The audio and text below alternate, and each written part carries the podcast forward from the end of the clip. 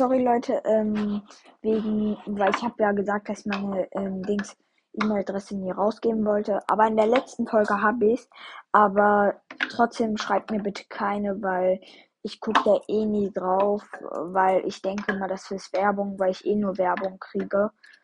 Äh, ja, danke dann. Tschüss. Lieber an Sprachnachrichten.